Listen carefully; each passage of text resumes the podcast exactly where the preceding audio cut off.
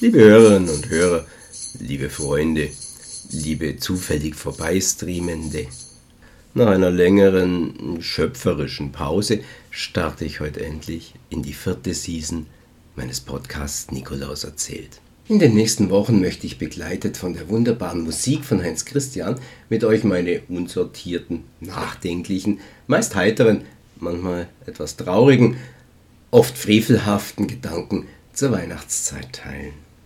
Ich hoffe, ihr seid dabei, wenn es wieder heißt, morgen Kinder wird's was geben.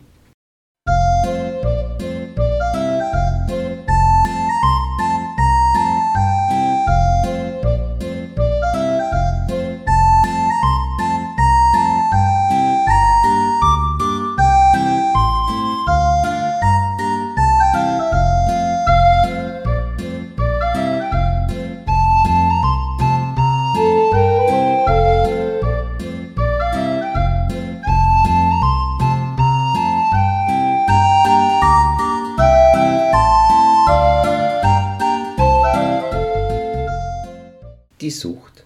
Versuchungen sollte man nachgeben. Wer weiß, ob sie wiederkommen, sagte schon Oskar Wilde, der offenbar zu jedem noch so abwegigen Thema einen Aphorismus geschrieben hat.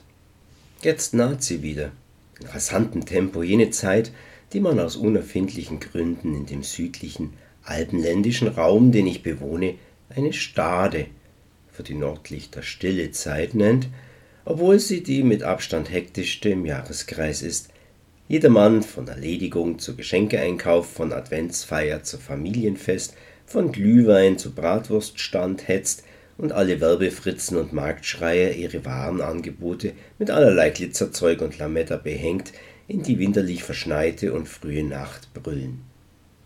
Als würde man sich in einer Zeitschleife befinden, wird gefühlt der Abstand zwischen zwei heiligen Abenden immer kürzer, und obwohl die Discounter schon im September mit prall gefüllten Regalen voller Schokoladen, Weihnachtsmänner, Militärparaden vorwarnen, solch ein Wortwurm geht übrigens nur im Deutschen einfach wundervoll, überfällt mich Weihnachten immer wieder überraschend. Was? Noch fünf Wochen? Kurze, stockende, kopfschüttelnde Fassungslosigkeit. Eben war doch noch Sommeranfang. Alle Jahre wieder versuche ich, die bevorstehenden Adventstage zu entschleunigen und will als zwar durchaus sentimentaler, aber nicht desto weniger ungläubiger, eher agnostischer Mensch meine Familie geduldig dazu überreden, dem diesjährigen Weihnachtsstress auszuweichen und das Fest irgendwann im Juli zu feiern. Stoße aber für mich vollkommen unbegreiflich auf wenig Verständnis. In diesem Jahr brauchen wir doch keinen Baum. Ein Weihnachtsgesteck tut es doch auch. Versuche es trotz besseren Wissens. Schnickschnack, erwidert Frau Klammerle, zu Weihnachten gehört ein Baum, aber auf die Geschenke können wir vielleicht verzichten. Halt, hier sei mir eine kleine Abschweifung erlaubt. Das ist eine Warnung an alle verheirateten Männer. Frau Klammerle sagt zwar wie jedes Jahr, dass sie keine Geschenke will, aber sie meint es nicht so. Mein Rat, glaube niemals deiner Frau, wenn sie an ihrem Geburtstag oder eben zu Weihnachten verkündet, in diesem Jahr brauche sie keine Geschenke. Das ist eine ganz gemeine Falle. Kaufe daher das größte, teuerste und wundervollste Geschenk, das du finden kannst. Überrasche sie, denn sie hat sicher ebenfalls etwas ganz Tolles für dich. Wenn es wahrscheinlich auch nicht die neue Playstation ist, die du dir eigentlich wünschst, sondern vielleicht ein Wellness-Gutschein für zwei, damit du wieder in Form kommst nach der Weihnachtsvöllerei. Aber jetzt wieder zurück zum Text. Schnickschnack, erwidert Frau Klammerle. Zu Weihnachten gehört ein Baum, aber auf die Geschenke können wir vielleicht verzichten. Genau meine Meinung. Am besten sind wir Weihnachten überhaupt nicht zu Hause. Weihnachten sind wir immer zu Hause, erwidert Frau Klammerle. Wie in jedem Jahr. Punkt. Aber ich werde in diesem Jahr vielleicht ein paar Läubler weniger backen. Vielleicht nur die halben Rezepte. Du bist dick genug.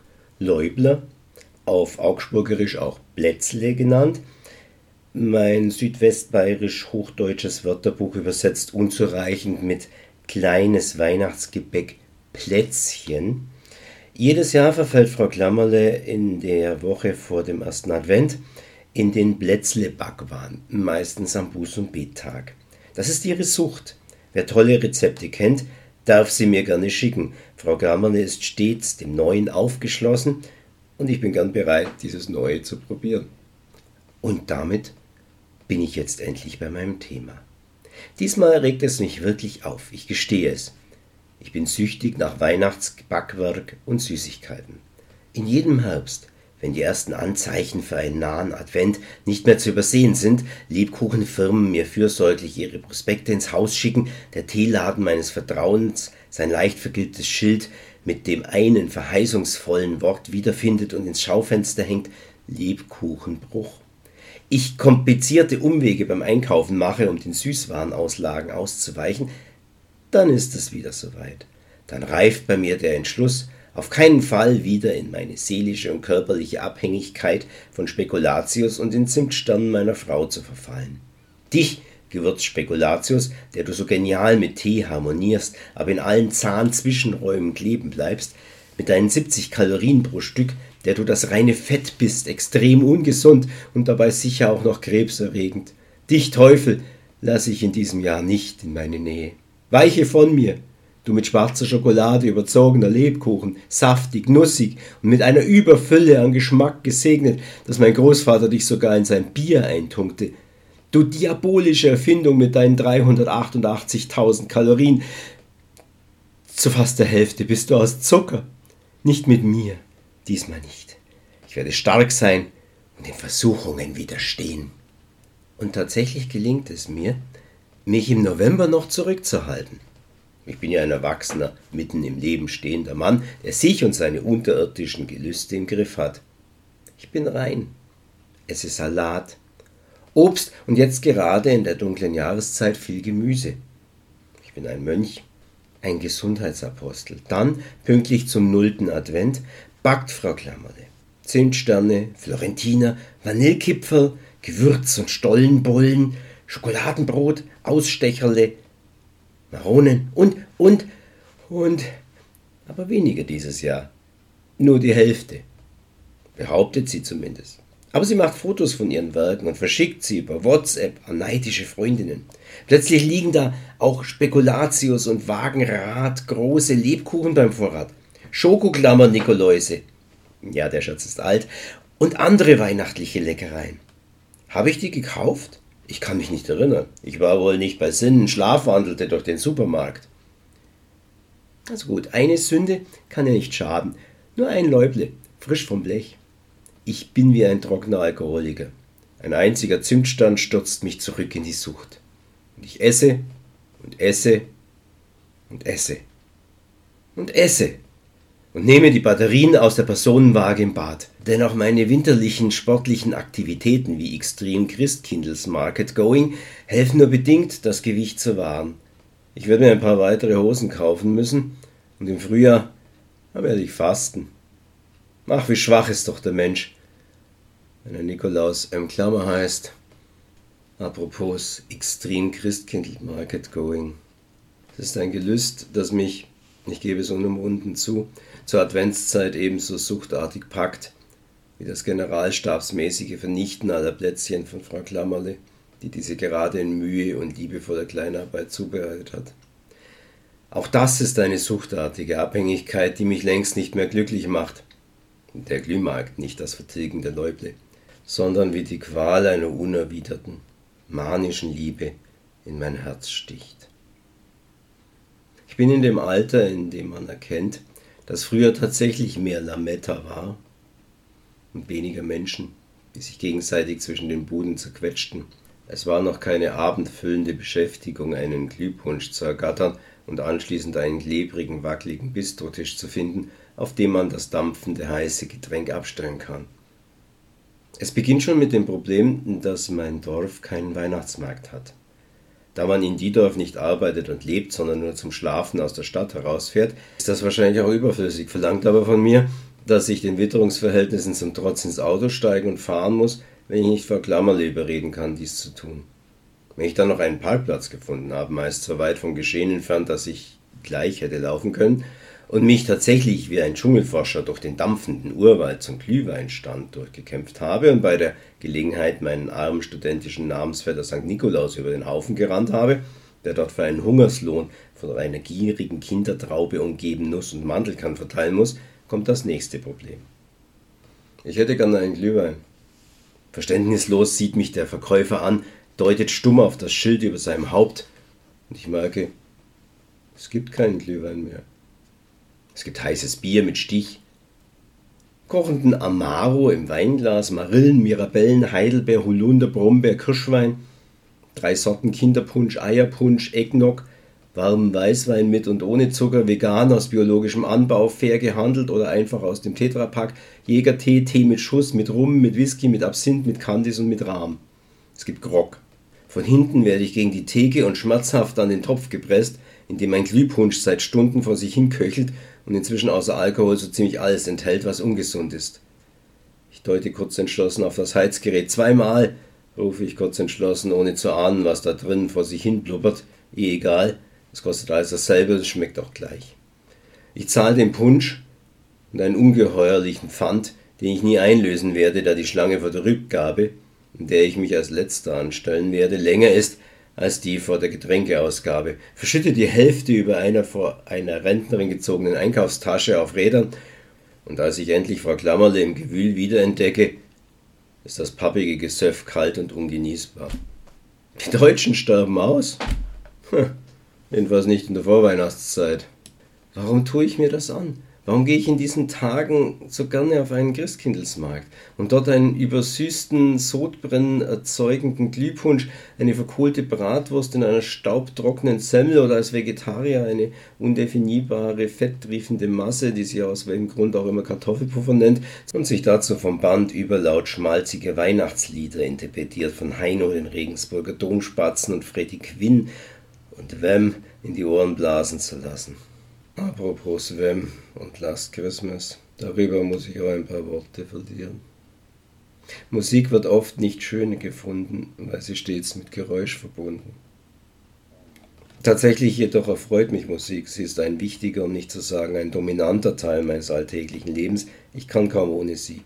Mein erster Gang am Morgen führt mich nicht ins Badezimmer oder zum geräuschvollen Kaffee auf Vollautomaten von Frau Klammerle, sondern noch vor dem Katzenfüttern zum Radio. Auf dem Weg zur Arbeit dann und wieder zurück höre ich meine CDs. Wenn ich schreibe oder lese, läuft immer im Hintergrund meine Musik. ein Sonntagmorgen ohne Johannes Sebastian Bach oder Robert King ist kein gelungener für mich. Freilich gutiere ich nicht jede Art von Gesang. Manches ist für mich der oben zitierte an meinen Nerven zerrende Lärm. Dazu gehören zum Beispiel RB, Hip-Hop, Volksgetüme, Schlager und eigentlich alles, was einen deutschen Text hat. Meine Welt sind der erdige Blues, der harte Rock, der schmelzende Soul der 60er und 70er, eleganter Jazz und die frühe klassische Musik mit ihren klaren, eindeutigen Strukturen. Dort fühle ich mich zu Hause, in diese Kuscheldecke aus Klang wickle ich mich wohlig ein und lasse mich durch den Tag bringen und beim Schreiben begleiten. Ich bin auch nicht unbedingt ein Feind von Weihnachtsliedern. Das will ich hier einmal deutlich sagen und auf meine weiche, sentimentale Seite hinweisen, die in diesem Podcast viel zu kurz kommt wenn Slade Merry Christmas grölen, ACDC sich eine Mistress for Christmas wünschen, Ian Anderson Hey Santa, pass us das Bottle, will you? ruft, dann singe ich voller Insbrunst mit. Wenn John Lennon Wars Over anstimmt oder Mahalia Jackson Stille Nacht interpretiert, dann erwärmt sich sogar mein durch und durch kaltes, atheistisches Herz. Ich werde ganz still und leise. Es gibt jedoch einen Popsong, den viele aus was für Gründen auch immer die sich mir nicht erschließen, für ein Weihnachtslied halten und der so furchtbar schlecht ist, dass er mir körperliches Unbehagen erzeugt, anhaltende Übelkeit und pochende Kopfschmerzen, pfeifende Ohren und einen eklen, lang anhaltenden Geschmack auf der Zunge, den ich mit keiner Zahnbürste wegrubbeln, höchstens mit einem doppelten Glas Whisky hinunterschlucken kann. Er ist noch gruseliger als die grausamen Hänschenkleinmelodien von Modern Talking und das völkische Gewinzel von Xavier Nadu, schlimmer noch als alle Heino und Boygroup Untaten zusammen. Mein Mund weigert sich gerade, den Titel dieses Versprechens auszusprechen und zu verhindern, dass in einer Schublade meines Gedächtnisses seine Melodie einem Springteufelchen gleich heraushüpft und mich quält. Obwohl man mir wahrlich keine Homophobie unterstellen kann, werde ich dann für endlose 4,38 Minuten zum schwulen Hasser und suche, obwohl ich Pazifist bin, in meiner Umgebung nach schweren Gegenständen, mit denen ich mir und meiner Umgebung Schäden zufügen kann in erster Linie dem Lautsprecher, aus dem das vermeintliche Weihnachtslied erklingt. Der eine oder andere wird schon ahnen, ich rede von Last Christmas von Wem, der größten musikalischen Katastrophe seit der Erfindung der Melodika. Seit Jahren entspinnt sich in der schönen Vorweihnachtszeit ein Kampf zwischen mir und George Michael. Wird es ihm gelingen, mir seinen Katzenjammer erneut um die Ohren zu blasen, oder werde ich diesen Song vier Wochen lang vermeiden können? Denn es vergeht kein Tag in der Adventszeit, an dem er nicht schleimig und schmalzig aus dem Radio an einem Glühmarkt oder einem Kaufhauslautsprecher tropft. Auf vielen Top-Ten-Listen der beliebtesten Weihnachtsliedern steht er tatsächlich ganz oben. So viel zur Hoffnung von Immanuel Kant, der Mensch fände doch noch einen Ausweg aus seiner selbstgewählten Dummheit. Was muss in jemandem vorgehen, der dieses Lied mag, das wahrscheinlich ganz allein daran schuld ist, dass jedes Jahr vor dem heiligen Abend der Schnee wegtaut? Ich will es mir gar nicht vorstellen. In den letzten drei, vier Jahren ist es mir aber doch gelungen, dem letzten Weihnachten aus dem Weg zu gehen, dieser Heimsuchung, gegen die die apokalyptischen Reiter ein heiterer Ausritt auf einem Pony sind. Letzte Weihnachten jedoch waren Wellen der Sieger. Sie haben mich fertig gemacht. Dreimal haben sie gnadenlos und unbarmherzig zugeschlagen, überraschend aus einer Deckung heraus, ohne dass ich ihnen entfliehen oder meine Ohren abdecken konnte. Es begann am Mittwoch. Aus altruistischen Motiven heraus half ich, meinem Vornamen verpflichtet auf dem Günzburger Weihnachtsmarkt jungen Menschen beim Crepe- und Glühweinverkauf, als George Michael plötzlich aus dem Lautsprecher neben dem Stand sein Herz verschenkte. Allens stellte ich mit Kennerblick fest, dass der Belag für die Krebs knapp zu werden drohte und hetzte in einen nahegelegenen Supermarkt. Als letzter an der Kassenschlange, ich bin immer der Letzte, wurde ich mit sechs großen Nutella-Gläsern in den Armen zwischen einkaufswütigen und meinem Nuss- und Mandelkern verteilenden Namensvetter eingezwängt und so zur völligen Bewegungslosigkeit verurteilt und im Kaufhausradio klang 4 Minuten und 38 lang Last Christmas. Die türkische Mutter, die vor mir die zehn Schokonikoläuse auf das Förderband legte, sang selig mit. Auf dem langen Heimweg zurück nach Diedorf gelang es mir in der Nacht endlich mit Hilfe meines Freundes Eric Burden die Ohrenmuscheln zu reinigen und ich hoffte, dass es so gut war. Aber George Michael hatte wohl Blut geleckt, denn gerade schlug er wieder zu, vollkommen überraschend und so hinterhältig, dass ich überlege, ob ich ihn über seinen Tod hinaus nicht mit einer Zivilklage überziehen und Schmerzensgeld verlangen kann. Und das kam so. Frau Klammerle hat in ihrem unnachahmlichen Sinn für Humor ausgerechnet den Freitag dazu auserwählt, für mich einen Termin beim Zahnarzt zu vereinbaren. Um 9.41 Uhr lag ich wehrlos auf einem Stuhl. Er hielt mir etliche metallene Gegenstände in den Mund und kratzte hartnäckig und mit zunehmender Begeisterung an irgendwelchen Belegen. Und wer begleitete aus dem Praxisradio heraus, begeistert meine Tortur, vier Minuten und 38 Sekunden lang, mit seiner unvergleichlichen Stimme, die schmerzhafter und spitzer in meinen Zähnen bohrte, als das meinem Zahnarzt je vermag, begleitet von der Helferin, die begeistert mitsang und den Absaugschlauch intakt in meinen Gaumen stieß. Na, wer von euch kann mir das sagen? Udo Fröhliche, um den Herrn Friederbusch aus meinem Weihnachtsmärchen Karl-Heinz der Weihnachtshund zu zitieren. Das ist das Prequel zu Isabella, die Krippenkatze, das ich im letzten Jahr mit guten Freunden für euch aufgenommen habe. Ihr erinnert euch vielleicht daran. Eigentlich wollte ich in diesem Jahr den Karl-Heinz einsprechen, doch wie das nun mal kurz vor Weihnachten so ist, lief mir die Zeit davon. Wer den Karl-Heinz trotzdem hören möchte, kann auf meinen YouTube-Kanal Nikolaus Klammer gehen Dort habe ich den Karl-Heinz in vier Teilen eingelesen. Vielleicht klappt es ja nächstes Jahr in euch als Hörbuch in diesem Podcast zu präsentieren. das war's von mir heute mit meinen unsortierten Weihnachtsgedanken.